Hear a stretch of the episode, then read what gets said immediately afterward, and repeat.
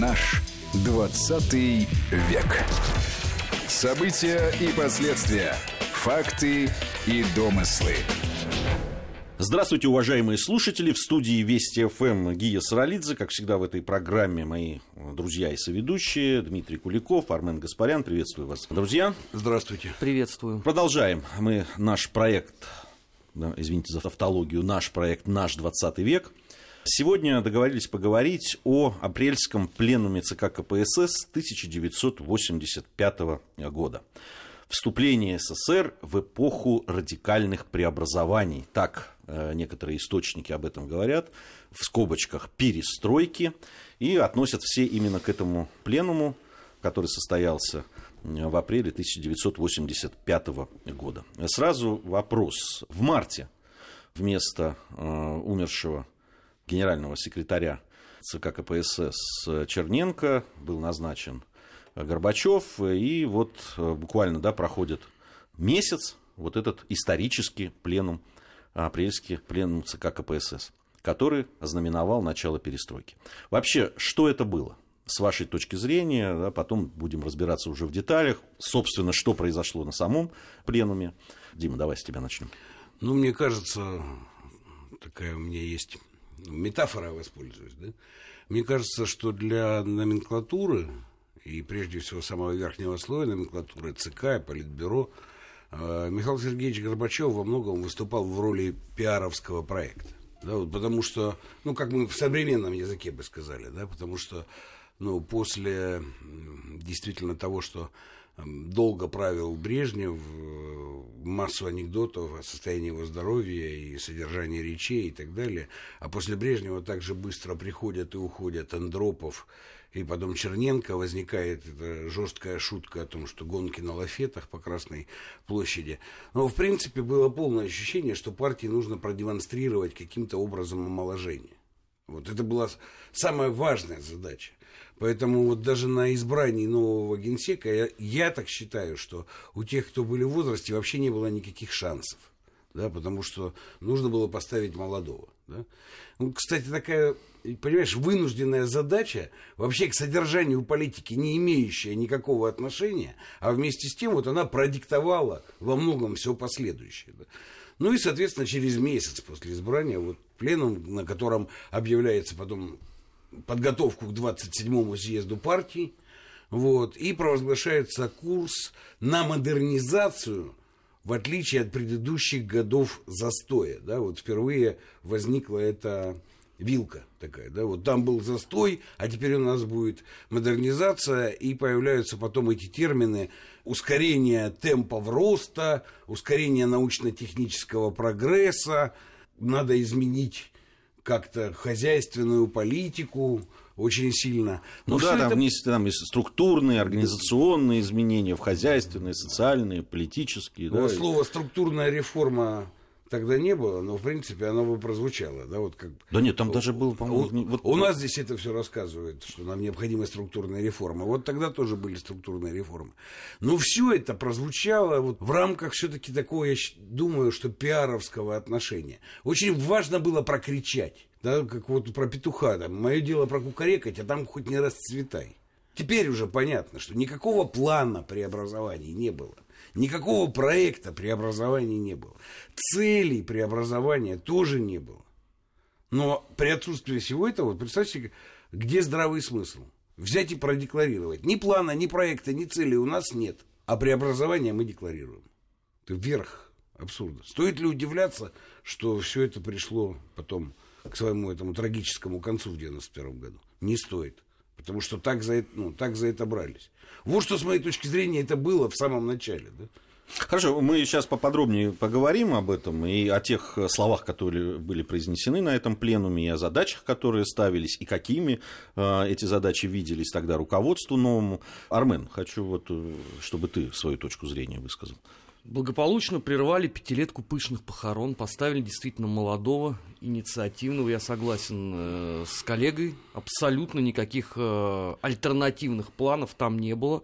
Э, можно, конечно, очень долго обсуждать, что его пролоббировал, выражаясь опять же современным языком Андрей Андреевич Громык, это не принципиально важно, потому что все равно кто-то из молодой команды должен был прийти. Цели... Андрей Андреевич, я жестче скажу то, что ты говоришь. Андрей Андреевич, как патриарх, поддержал вот эту задачу, бессодержательную пустую задачу взять молодое лицо. Патриарх сам поддержал. Типа старики согласны, понимаешь? Вот, прости, э, Армен. То есть я правильно понимаю, вот извините, Армен, что прерываю тебя, я правильно понимаю, что это был по большому счету консенсус? Думаю, что да. То есть, е- то, то есть внутри было принято ну, решение. е- есть там разговоры о том, что, может быть, Романов был бы из Ленинграда, да. Но это как-то все остается на уровне разговоров. Но, да, была цель просто вот молодого, другого, несколько иного. Вот это было важно. Но считается, что эту задачу-то сформулировал еще Андропов, который якобы и должен был начать э, процесс омолаживания ЦК КПСС, но просто в силу э, возраста и длительной затяжной болезни с этим не справился. Потом, естественно, переходная фигура Черненко. И вот, наконец, наступает момент, э, когда должны быть э, молодые. В чем главное отличие? По сравнению с Брежневым, Андроповым и Черненко, Горбачев потряс устой ЦК КПСС тем, что говорил без бумажки. Для них это было дико. Они, конечно, все не помнили уже э, эпоху революционеров, когда выйти с бумагой, извините, это было западло для нормального партийного оратора. Все привыкли к нудному чтению, и тут выходит Горбачев, который, пусть запинаясь, Пусть некоторые вещи говорит неуверенно, но, по крайней мере, он говорит и делает это самостоятельно. Другой вопрос, что изначально же Дмитрий абсолютно правильно говорит о том, что никакого четкого плана не было. Давайте вспомним, что позиционировался возврат к подлинному ленинизму. То есть это что означает? Да, что у нас Брежнев, Андропов и Черненко опять извратили ленинизм. То есть в очередной раз. Я уж не, не знаю даже по, по счету, это какие будут э, извращатели э, светлой идеи. А потом выясняется, что нужна какая-то другая плодотворная дебютная идея. И вот тут вот посыпалось из рога изобилия. Хошь перестройка, хошь гласность, хошь ускорение. А паровоз-то дальше не поехал. Потому что все равно все базировалось на одном и том же. Нужна была реформа партийного аппарата. Горбачев ее вроде бы анонсировал. Надо приводить молодых. Старики не понимают изменившееся время, изменившиеся эпохи реалий. А что вышло на самом деле? Ну вот, мы не дали, как на прошлой неделе, обсуждали здесь же троем, историю с э, Ельциным, который из молодых, он посмел покритиковать Горбачева за тоталитаризм и тут же был вышиблен буквально из публичной политики. То есть ты декларируешь одно, но при этом сама структура власти, она не позволяла тебе куда-то идти. Я э, вот хочу о чем спросить. Из того, что вы сейчас говорите, получается, что в руководстве, да, в элите было принято решение, надо идти на омоложение. Но ведь это было не то, что они вот э, выстрадали это, э, это решение, оно ведь напрашивалось из того, что происходило в стране. Не так, Ге. И в этом, понимаешь, в этом существенная разница. Надо продемонстрировать омоложение. То есть идти на омоложение в том смысле, что... Продемонстрировать тем, кто этого народу, омоложения... Народу. Надо продемонстрировать народу. Так вот я хочу... А народ-то? Я хочу... Вот народ, а народ, народ агитпроп потом вот, донес вот народ, могу, могу тебе сказать, я в этом смысле как раз в 85 году э, вот в городе Днепропетровске наблюдал все это, когда я перед армией там немножко поучился в железнодорожном институте, вот, перед тем, как меня призвали на службу в армию. Но это была эйфория, как раз Горбачев туда приезжал, понимаешь, это вот, это, ну, похоже было на самозабвение, да, людей. Они с восторгом рассказывали, вот как он выходил из машины, как он жал руки. Раиса Максимовна зашла в магазин и пожурила продавцов за то, что небогатый выбор конфет э, на проспекте Карла Марса в Днепропетровске, значит, э, в кондитерском магазине. Все это пересдавалось из уст в уста да, с восторженными горящими глазами. Вот. В этом смысле ну, народ э, с восторгом воспринял предложенную демонстрацию обновления. Это, это точно. И эта эйфория была довольно долгая. Я думаю, что так по большому счету она до 87-го, 88 Ну, а эта эйфория это было не из того, что их там красиво продемонстрировали. Эта эйфория была из того, что люди ощущали, что, ну, уж извините, так жить дальше нельзя, что что-то надо менять или нет. Да, ну подожди, но люди никогда не... Понимаешь, вот интересно, да, люди. Э, вроде бы ощущение было и в номенклатуре, что надо менять, и в народе ощущение, что надо менять.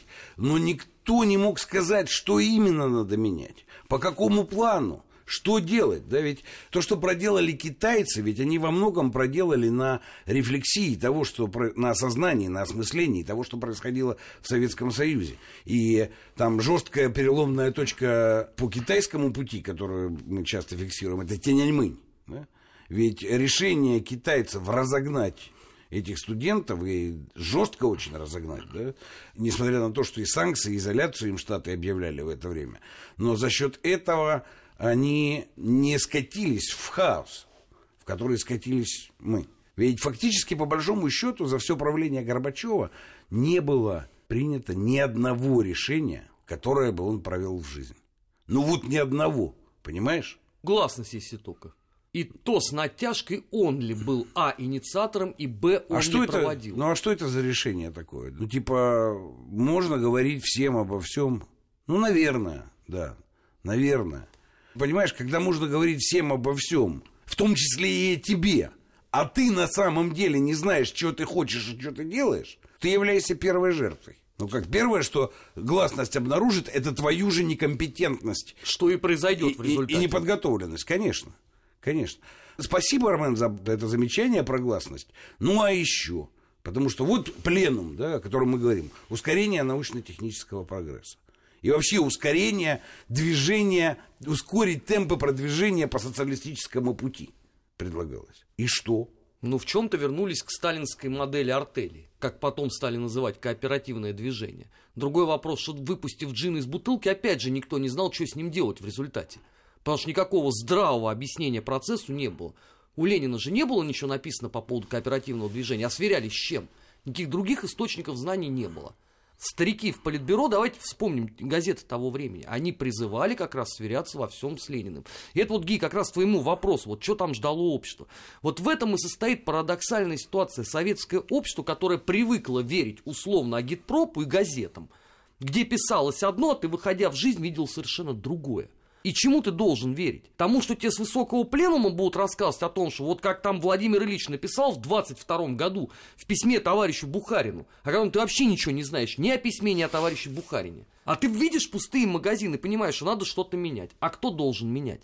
Ну, пустые магазины увидели чуть позже. Ну, хорошо, условно, там не пустые Я, магазины. я, сейчас, я сейчас как раз о состоянии общества перед этим пленумом. Хорошо, я возьму книжные магазины, которые э, по формальному признаку были наполнены литературой, но вовсе не той, которую страждал э, увидеть советский читатель. Так, э, ну вот как раз после 85 года-то они стали наполняться. Вот как раз с книжными магазинами-то все Правильно, произошло правильно. Только всё опять, быстро. опять же, да, это стало возможно с рассветом кооперативного движения, когда стала вот эта вот кооперативная литература издаваться, да, вот все вот эти артельки, э, сначала вот они в покетбуках это тиснули, а потом они стали захватывать уже большие цеха и так далее, и так далее. Само по себе государство это никак не контролировало. Нет, дело в том, Да что они дело- запустили механизмы, Да дело- которые не могли контролировать. Они запустили механизмы, в которых ничего не понимали. Ну, я, доб- я добавлю только еще один момент. Не, не в этом проблема кооперативного движения даже, что они там книжки стали печатать. Э, Проблема это развернулась в полный рост, когда они убрали монополию на внешнюю торговлю. И вот все эти кооперативы, частные предприятия, которые делались там при заводах, при фабриках и всем остальном, просто стали каналом слива всей продукции за рубеж по любой цене, потому что разница между валютой и рублем была колоссальна. И в тот момент, если ты хотя бы там чайники во Вьетнам продавал, то, в принципе, ты ну, зарабатывал. А если ты на эти чайники где-то, допустим, на эту валюту покупал э, видеомагнитофоны, которые можно было завести, и здесь еще по сумасшедшей цене продать, ну, рублевой, это получалось, как любили говорить, два конца, да, бизнесмены. А то и больше. А то и, ну, условно, конечно, не будем считать. И, конечно, когда они эту монополию убрали, убрали разницу между наличным и безналичным рублем, вот, объединили, то, конечно, вся эта система пошла просто в разнос. Но она была не приспособлена для всего этого. При том, что в политическом слое тоже ничего не было сделано. Да? Там вакханалия происходила не меньше, чем в слое экономическом. Ну вот смотрите, к апрельскому пленуму возвращаясь. Значит, программа э, обновления. Помните, тогда звучала обветшалая командно-административная распределительная система, да, которая сложилась, ее надо ломать, ее надо критиковать. Сначала умеренно критиковали, да, там говорили, что в принципе все ничего, но надо бы ее подправить. И тогда говорили, что надо включить дополнительные резервы и преимущества социализма. Да, то есть то, о чем Армен говорил, в социализме есть скрытые возможности и есть э, резервы, которые могли бы позволить реформировать вот ту систему, которая Замечательно. была сло- Но это, опять же, не Но ведь мысль это- Горбачева, это, это- мысль Ленина 22 года, Да. что есть скрытые резервы у социализма. Вот она, пожалуйста. тебе. Но Да, можно только одну вещь? Ты здорово все сказал ей. Это не Ну, я. может, подожди, вот ты сейчас здорово это сказал. Спасибо тебе. Знаешь почему?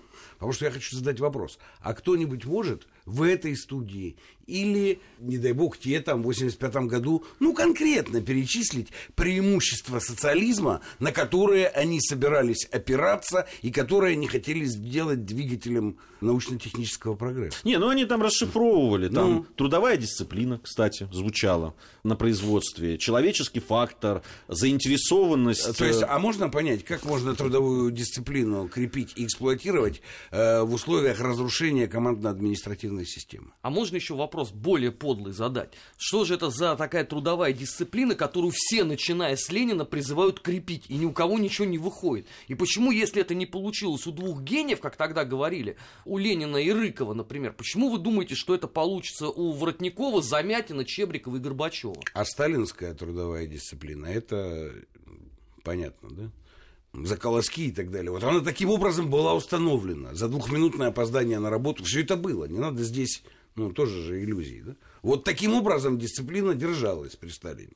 Можно было за двухминутное опоздание и загреметь. Вот способ укрепления дисциплины. Тоже же не надо себя обманывать, понимаешь? Поэтому, когда они говорят укреплять дисциплину, а ничего не говорят и не делают по этому поводу, то вот и все, оно разлагается. Оно, оно буквально по дням разлагается. Гений управления. По поводу укрепления дисциплины мы же видели попытки укрепить дисциплину. Ну, еще в Андроповские при- в времена. андроповские времена, да. Э, Тоже обернулись анекдотами, э, байками и так далее. Вообще, Не, ну, я был свидетелем отлавливания, я еще школьником был, э, свидетелем отлавливания людей в универмагах, там, в кинотеатрах, в, Да, рабочее, я- в рабочее время. Я все это видел, отлавливали действительно. Бы- Было, было. На, на этот счет есть тбилисские байки невероятно смешные по поводу отлавливания. Это и то, как вели себя люди в этих кинотеатрах. Но мы сегодня не об этом. Я вот еще о чем. Тогда прозвучали любопытные очень предложения. Михаил Горбачев в своей речи на пленуме сказал о том, что надо реализовывать эффективнее при этом максимально загружать э, производственные мощности, в том числе там, за счет ведения многосменной режима работы, в машиностроении особенно, э, вот, да, для себя прям я выписал, повысить качество производимой продукции, э, развивать рационализаторство, передовые формы и методы соцсоревнования тогда прозвучали. Ведь это все вдохновляло людей. Ну, действительно, я помню, я был студентом второго курса исторического факультета МГУ. Я помню тех людей, кото- которые потом и сейчас невероятно резко критикуют Михаила Сергеевича Горбачева. Да, ты, Дима, ты знаешь этих, этих людей поименно, можно сказать. Но тогда, тогда это произвело впечатление. Так а это произвело впечатление, потому что, ну, еще раз говорю, то, что нужно модернизировать систему, что есть задача модернизации, в принципе, это был консенсус. От верхушки до самого низа, консенсус всего общества. Но кроме этого консенсуса больше не было ничего. В этом же проблема. Выяснилось, что Михаил Сергеевич еще же один разрыв сделал такой очень серьезный. Но на словах было одно, а на практике совершенно другое. У него же. Ну, начиная вот там на примере с Ельциным это особо заметно, да, то есть э, Горбачев прямо удосужился уже критики восстановления культа личности. Все время воспроизводящаяся штука э, в нашей истории при всех этих вот правителях советских, да, они все, начиная, ну там, Сталин сознательно создал культ личности Ленина, но уже умершего. Ну, там несколько, с моей точки зрения, было компонент. Да? Во-первых, нужен был культ личности великого гения, который точно видел путь на 200-300 лет вперед. Это обязательно важно было создать. Ну, а сам Мавзолей, с моей точки зрения, это точное понимание Иосифа Виссарионовичем э, смысла воскрешения самозванцев у нас э, в России. Вот, в принципе, Мавзолей-то нужен был для того, чтобы все могли убедиться, прийти убедиться, вот он, Ленин, лежит мертвый. Ну, вот, чтобы не было вот этого всего там. Пугачевщиной, который на самом деле... Даже так? Петр Третий и так далее. Я немножко утрирую, но это точно, ну, Ленин велик, но он покоится с миром. Наследник этого величия я. Они же там боролись за то, кто будет наследником величия. Да? Поэтому вот как был создан первый культ личности, так он и преследовал их всех. Хрущева, снятого за волюнтаризм. Ну, а, конечно, на Леониде Ильиче э, четыре звезды героя, орден победы, дорогой, горячо любимый, и к нему же иначе по-другому не обращались. Дорогой и горячо любимый, понимаешь? Вот. Это уже достигло шаржевых таких моментов. Ну, а Михаил Сергеевич все это воспроизвел в реальности. Потому что, ну, э, в политбюро, ну, никакой дискуссии при нем не было. Ну, то есть кто-то мог, все должны были соглашаться. Я потом попал в 96-м году на заседание штаба предвыборного Горбачева, э, когда он собрался в президенты России пойти в 96-м году. И я это пронаблюдал, как при, проходит ну, разговор. Это человек 30, сидят все вдоль стены. Очень долго вначале говорит Михаил Сергеевич. Понять о чем невозможно, искренне говорю. Потом все, каждый по очереди высказывает и, в принципе, соглашается. Один находится немножко диссидент. Не хочу называть фамилию, он такой, я так понимаю, там, записной. Но после этого ему говорят, это вы, конечно, здорово, что вы критикуете, но все уже, решение уже принято. И потом через там неделю или две повторяется все то же самое, замкнутый круг. Вот проблема, ну, вот проблема. Воспроизводился вот этот, ну, пустая форма без содержания, смысла и так далее. Смысл был в другом месте. В принципе, как всегда, они думали, как власть удержать. И Горбачев думал так же, как и все остальные.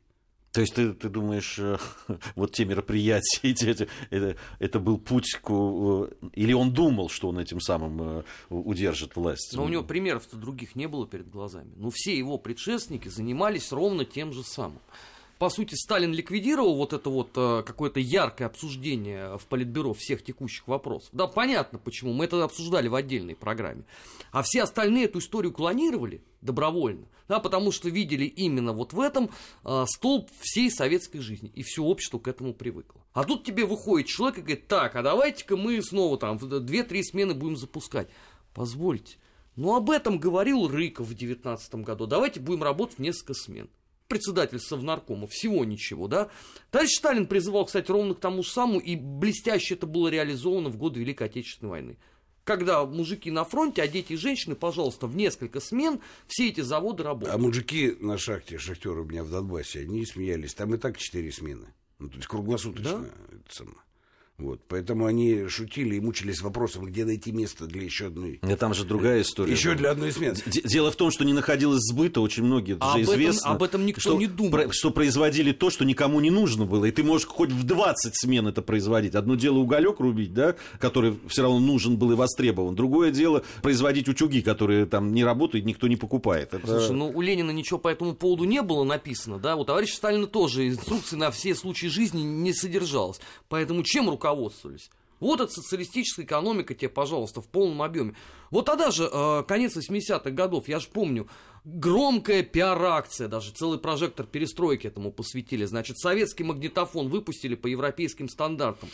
Все бы хорошо, только он весит в три раза больше, чем европейский, и стоит на 20 рублей дешевле, чем европейский в комиссионном магазине. При этом тут же в прожекторе перестройки написано, что завод завален жалобами на брак. Но зато ведь есть. А то, что это никто не покупает или жалуется на то, что это не работает, уже никого не волнует. А, время новостей у нас подошло. Я напомню, что это наш 20 век. Армен Гаспарян, Дмитрий Куликов и Гия Саралидзе в студии Вести ФМ. Сегодня мы говорим о пленуме, апрельском пленуме 1985 года, о начале перестройки и ускорения, как потом это все э, назвали. Э, сразу после новостей вернемся и продолжим. Наш 20 век.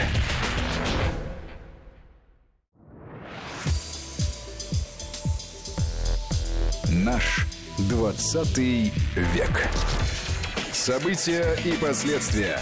Факты и домыслы. Продолжаем. Продолжаем говорить о перестройке, об апрельском пленуме 1985 года. Э, Армен Гаспарян, Дмитрий Куликов, Гия Саралидзе. Ну, я а... бы хотел чуть-чуть еще, еще один поворот задать. Да? При этом действительно социализм был очень сильной системой. Во-первых, он позволил нам выстоять. И, извините, это никакая не банальность про то, что мы ну, выстояли, в общем, во вражеском окружении и войну выиграть, и фашизм победить, и человека в космос отправить. Все это точно было, безусловно. Между прочим, там какие-то элементы позволяют до сих пор нам очень сильно конкурировать. Я не говорю о банальном, что вся эта самая наша нефтегазовая игла, которая почему-то считает, что это ужасная зависимость, вообще это конкурентное преимущество наше. Вот, она была сформирована да, в советское время. Но обратите внимание, вот почему наш ВПК конкурентоспособен.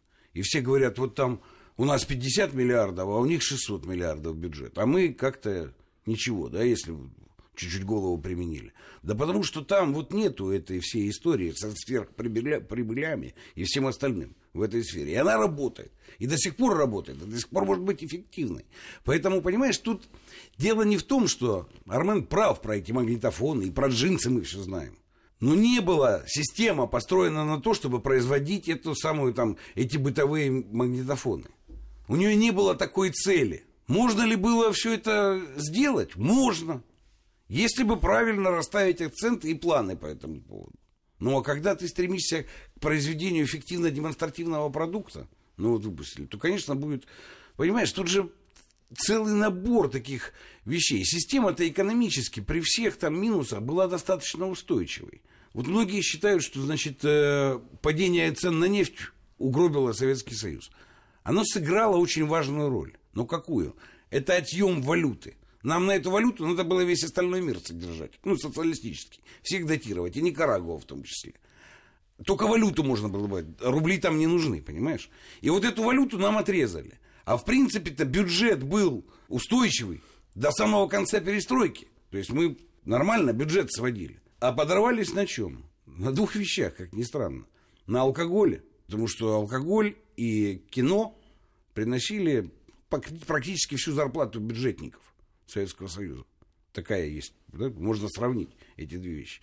Вот когда ты, с одной стороны, убиваешь алкоголь антиалкогольной программой, как источник дохода, а с другой стороны объявляешь съезд кинематографистов, на котором, в общем-то, разваливается советский кинематограф. И вот тогда появляется такой минус, который непонятно, чем можно заклеить. Но все это вместе... Это какой-то новый взгляд на экономические проблемы Советского Союза. Ну, ты понимаешь, а это же все не, ну, нелинейно. Но они ни о чем этом не думали. Потому что так, как снимали монополию с э, внешней торговли.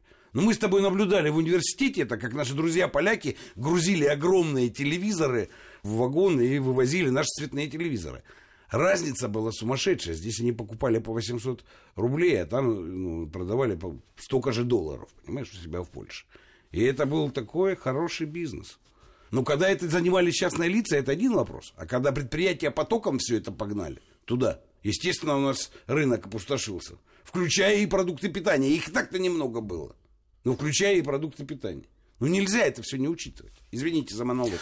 А, нельзя было э, не учитывать. Но э, я вот о чем хочу поговорить. Это все-таки э, интересно, но такие какие-то частные вещи. Вот смотрите, значит, перед пленумом 1985 года складывается ситуация, когда и верхи, и, да, и элита понимает, что надо что-то менять, и, в общем, люди готовы к этим переменам. Уникальная, в общем, складывается обстановка, когда действительно можно делать преобразование, действительно что-то сделать с тем, что не получается.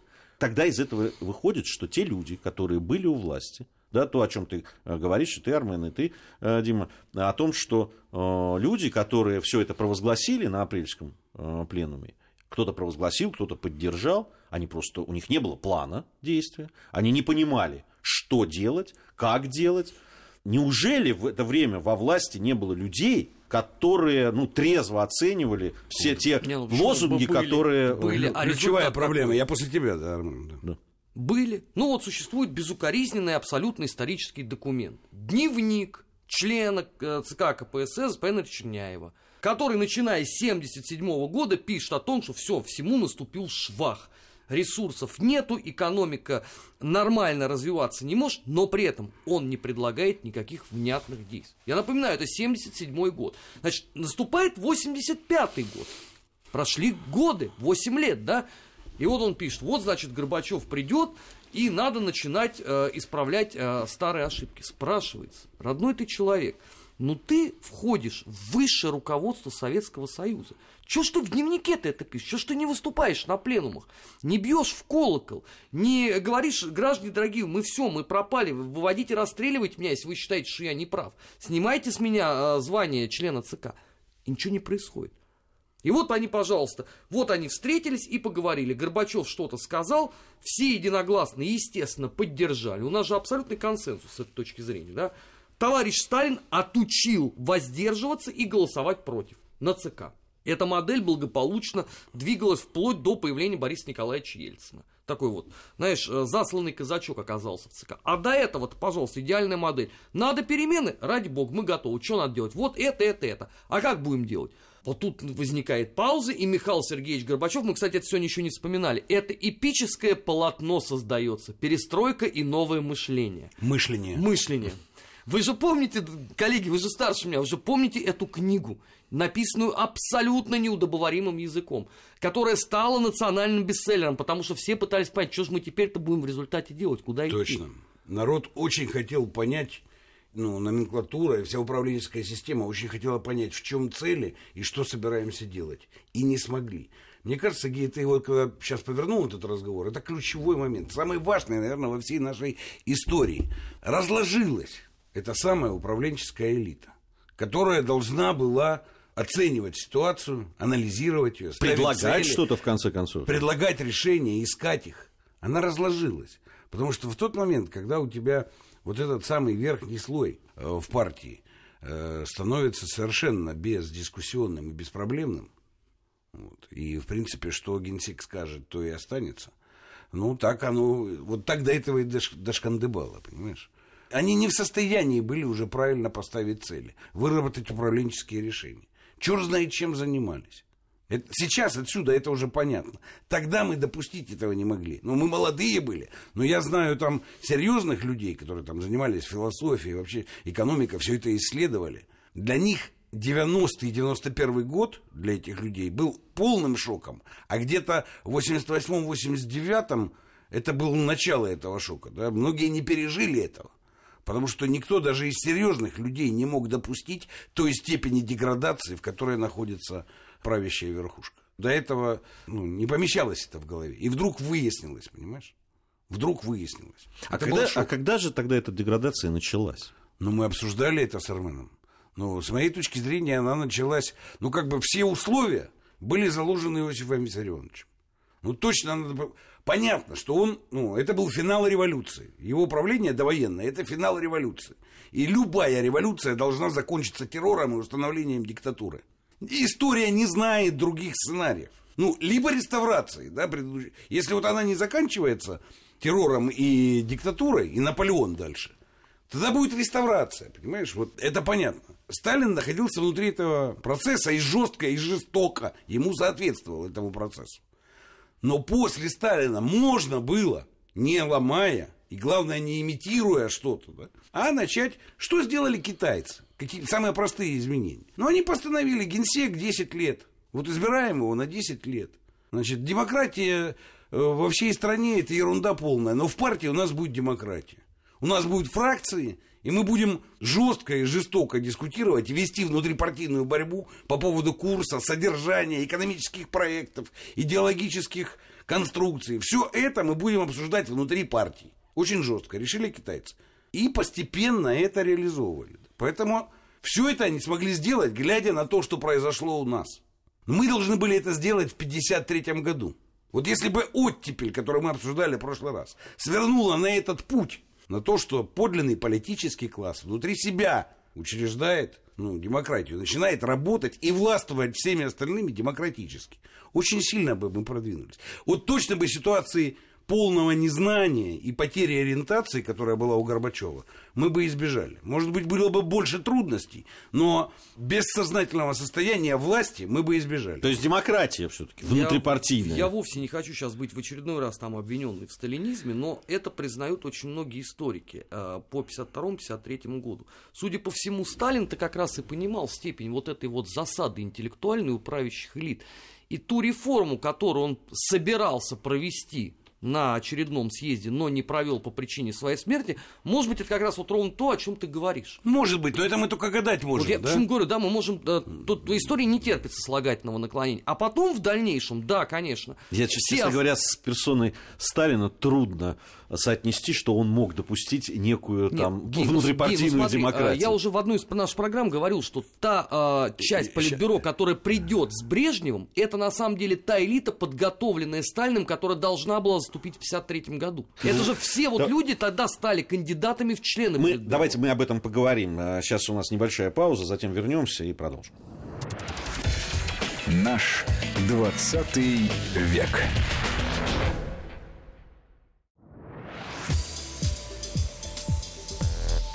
Наш 20 век. События и последствия. Факты и домыслы.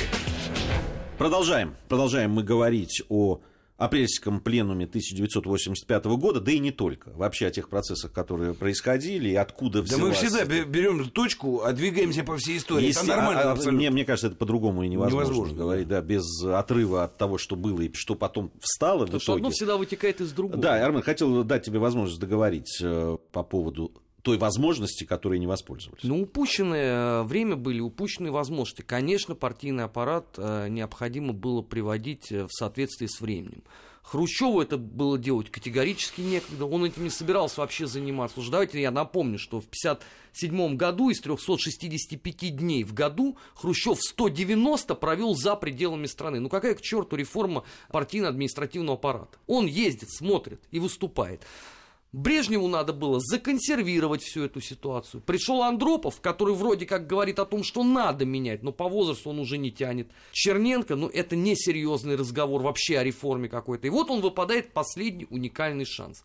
Привести молодого, вот молодые мозги, молодые умы должны каким-то образом проводить Хорошо, но когда, реформу. при- когда принималось решение о том, кого выдвинуть все-таки из молодых, ну, все равно, ну, человек э, такой, как э, Андрей Громыко, патриарх, как ты абсолютно точно, Дима, Ну, выразился. впервые-то про Горбачева Он что, он- заговорил что- Андропов Что еще. у него за, что за багаж? Неужели нельзя... Вот это, вот это, я считаю, что поскольку Андрей Андреевич был ну, человеком сверхподготовленным, это, кстати, вот там сталинская вся эта элита, я думаю, что Андрей Андреевич и понимал, что ну, э, можно сейчас выдвинуть только молодого. Понимаешь, вот фальшивая задача. Неважно, какой он управленец, неважно, какое у него содержание. Что, неважно, партия какие- подправит? Или какие что? На что, на, на что Ну, надеялись-то? Но Они- только они- Горбачева Андропов выдвигал, а у Романова такого, извините, бэкграунда за спиной не было. Поэтому у тебя одна только Ну, и интриги там были. Я не хочу сейчас в это вдаваться. Конечно, была, как всегда, подко... ну, подковерная возня тоже, да, почему именно Михаил Сергеевич победил. Но я честно вам скажу, Гей, управленческие возможности Михаила Сергеевича и политические мы все знаем. И дело не в том, чтобы там ругать его, критиковать, но это просто объективная часть, она у нас перед глазами. Был бы там Романов или кто-то другой, честно тебе скажу, я не думаю, что было бы лучше. Потому что не было самого места в мышлении вот этого, да, что нужно проделать вот этот трюк. С одной стороны, с экономикой начинать разбираться очень медленно. А с другой стороны, надо очень точечно менять внутри партии механизмы принятия решений, обсуждения и управленческого влияния. И что на это должны уйти годы, какие-то годы, понимаешь? Ну там 5-10 лет на начало вот этих медленных процессов, как китайцы делали. Ну, может, чуть быстрее. Но никто ведь за это не выступал. Поэтому разговаривать, а был бы кто-то вместо Горбачева, было бы по-другому. Ну, не знаю. Может быть, конечно. Может быть, мы бы так не развалились. Но это опять же гадание на кофейне. Это гада... С одной стороны, это гадание на кофейной гуще, с другой стороны, да, там тема одной из наших следующих э, передач, 91 год, ГКЧП, мы обязательно об этом будем говорить, но это говорило о том, что какие-то другие-то силы были. Или они потом формировались потом? Ну, Нет, ты, нет, ты вынуждаешь стали формиров- забежать, понимаешь? Не буду, а не ты буду. посмотри, когда я сказал, э, то, что произошло, результат разложения правящей элиты. Вот посмотри на этих людей в 91 году, которые путь делали. И ты увидишь разложение прямо на лицо, за столом. Все вот сидят. и Да равно не- как и у но- обратных. Это но- два но сапога пара с этой точки зрения. Обратно это люди, э, выходцы ровно из той же самой партии. Ровно с таким же самым стереотипом. Вот это вот мы наш, мы новый мир построим, это вот, знаешь, домокловым мечом как висело, так и будет висеть над всеми. И никуда ты от этого не денешься. Они появились только тогда, когда у нас стала процветать демократия, да, вот тогдашний вице-президент Трудской шокировал всех, создав фракцию коммунисты за демократию, что является абсурдом. Это пчелы против меда с точки зрения канонической э, истории. Ну почему же мы сегодня говорим о, о демократии внутрипартийной, которая должна Нет, была... так он же не внутрипартийный. Он имел не в виду. внутрипартийную. Они сразу имели в виду следующее. Вот э, это эффект Горбачева, кстати, сыграл. Они же увидели, как можно быть популярным. Потому что популярным, отс- отсюда слово популист. Потому что Горбачев был первый популист у нас. Да? Он прямо вот все это, начиная от рукопожатия и заканчивая разговором без бумажки и качеством, количеством конфет в магазине. Это прямой поп- популизм был. Они сразу поняли, что если начать работать популистски и попытаться задурить народ, то, в принципе, на него можно опереться и прийти к власти. Это потом блестяще реализует э, Борис Николаевич Ельцин, когда его из политики партийной выгнали. В этом смысле, понимаешь, логически, вот как философско-логически, никакой разницы между э, э, решением там, Сталина так поступить с Троцким, да, и тем, как Горбачев поступил с Ельциным, по большому счету нет, если политически это рассматривать. По материалу, конечно, да, Борис Николаевича не убили, там не сослали и так далее. По материалу... В итоге, вот э, видишь, ну, э, результат позитивный, человеческий, да. Но с точки зрения политики, точки зрения этой самой демократии внутрипартийной, все одно и то же, к сожалению. И это главная наша проблема, которую мы в течение 70 лет не смогли решить, к сожалению. Хотя очень многие проблемы решили. И, ну, и находки были у нас классные. Там, и наука, и образование, и медицина. Ну, в общем, много чего. Но вот это мы не додумали. На ваш взгляд, да, не- немного времени у нас остается, на ваш взгляд, все-таки вот то, что произошло в апреле, из того, что было тогда продекларировано и, в общем, народом воспринято достаточно позитивно, и надо сказать, что первые там год, наверное, да, там два. На этом капитале еще дальше мы как-то ехали, ну, вернее, даже уже не ехали, а просто народ это воспринимал. Но почему так быстро э, люди разочаровались? В том, что, э, ну, понятно, что люди хотят сегодня сказали, завтра сделали. А, Это в этом дело? Или все-таки в данном случае народ, люди э, увидели, что ничего не делается, и наоборот, становится только хуже? Мне кажется, что если бы э, Михаил Сергеевич Горбачев бы не объявил бы гласность, выпустив весь этот возможный пар в прессу, которая с каждым днем э, вела себя с точки зрения ЦК КПСС все наглее и наглее, то, может быть, вот это вселенское разочарование, э, конечно, шло бы там десятилетиями бы еще, да, и э, распад страны можно было бы, наверное, бы избежать. А поскольку вместо условно обсуждения экономических вопросов каких-то, да, и как нам э, преобразовать рабкрин, все кинулись обсуждать там условно историю маршала Тухачевского. Я так напоминаю, 88 год, каждую неделю журнал «Огонек», вот, пожалуйста, э, с маниакальным упорством писал именно об этом. Все, и у тебя начинается, конечно, вселенское разочарование. Потом ты смотришь, э, я вот считаю, что нам обязательно надо сделать программу про съезд народных депутатов 88 года. Конечно. Да. Вот же эпическое было действо. Вся страна, бросив все дела, сидела и смотрела эти бесчисленные... Часами. И я сидел, смотрел. И я смотрел. В общежитии, понимаешь, в общежитии университета, вот делать студенту больше нечего было. Я сидел и смотрел, не пропускал ни одной трансляции. Ну, как и... Это я не один такой был урод, а в принципе... Нас было много. Нас было много. Мы там все сидели... мы сидели Ну, вместе, Вокруг этого маленького телевизора, да, и в него, так сказать, ловили каждое слово. Это правда. это понятно. Мы были молодыми людьми. Это э, происходило такое движение. Это было ново. Люди выходили, говорили то, что они думали. Были яркие... э, ты уже вспоминал о том, как Леонид Ильич а часами, конечный да? результат этого какой? Ну, это гудок, понимаешь, фабричный, все, шабаш, бросай работу. Вот, к сожалению, да, за этими всеми Ну, Ты словами знаешь, не последовали 19 дела лет ты- никакие. ты- тем более, да, там прожив эту еще недолгую жизнь и приучившись к этому э, нудному действу. Ну, кто меня мог заставить тогда сидеть и слушать там Слушай, ну, мне доклады было на 13 26-м лет, э, съезде КПСС? 13 лет мне было, я сидел это и смотрел. Я, я тебе скажу, кто ты на истории партии учился, поэтому с тебя бы конспект потребовали просто на семинаре. Ты, ты- смотрел? или нет? я делал Я эти... немножко шучу, Да. Ну. Я делал эти... Только я просто брал газету «Правда» и нее... И А слушать это я не мог, да. понимаешь? Читать еще можно было. Э, Слушать невозможно. И тут вдруг на тебе. Яркие выступления, понимаешь, образные. Ну, Э, я, э, я, к чести, я к чести своей, вот знаешь, опять же, сам себя похвалю. Давай. Я сходил на один только митинг, единственный. В Лужники на, ну, с нашими с тобой коллегами по общежитию, ты их знаешь. Вот, мы втроем пошли на единственный митинг, там выступал Ельцин, это был год как раз 88 или 89 где-то так. Я посмотрел на все это. Честно вам скажу, я больше ни на одном митинге не был. Ни в одной такой штуке я как бы больше не участвовал. Я не знаю, что меня тогда, ну, вот до сих пор я не могу разобраться, да, но выглядело это очень, ну, с выступлениями всех тогдашних лидеров. Я понял, наверное, я просто понял, что между Горбачевым и ими разницы-то немного, по большому счету. Может быть, хотя я, хотя я не уверен. Да, конечно, ну вот ветер перемен, типа, помнишь, как пели в КВН там, да, и так да, далее. Да. Но получается, что этой романтики, которая захватывает твои эмоции, потом быстро проходит, как в фильме «Завтра утром наступит похмелье, депрессия», да, в иронии судьбы. И также и с нашим поколением происходило, да, ведь э, похмелье или там освобождение от этих эмоций прошло довольно быстро. Думаю, что очень мало, ну, немного людей, которые не пожалели о том, что так это происходило, да. Ну, я, ну, я так точно сожалею, что именно так это происходило. Ну, я думаю, это большинство людей, что именно так это происходило. Все... Тут ведь история в том, мы сегодня об этом уже неоднократно э, сказали. История ведь в том, что было ощущение и у нас, у студентов, да и у многих, я думаю, и у рабочих на, на заводах, да, и у э, крестьян было ощущение, что ну, надо что-то менять. Да? Ну, было. Были, даже это из народного фольклора было понятно.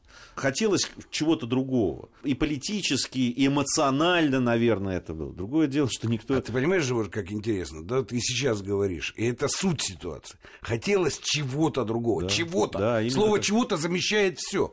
Понимаешь, никто... Ну... То есть мы спустя 30 лет не можем да. сами сформулировать, что же нам хотелось. Что же нам хотелось. Вот, понимаешь, судьба шахтеров там, и моего Донбасса, дорогого моему сердцу, очень показательна. Шахтеры – элита рабочей профессии и по снабжению, и по зарплате, и по всему остальному. Шахтеры стали двигателями ну, развала этими всеми забастовками и все остальное. Они требовали, чтобы им привезли видеомагнитофоны. Об этом мы тоже обязательно поговорим. На сегодня все. Время закончилось. Армен Гаспарян, Дмитрий Куликов, Гия Саралидзе. Это проект наш 20 век. Совсем скоро, через неделю, вновь встретимся. Всем пока. Наш 20 век.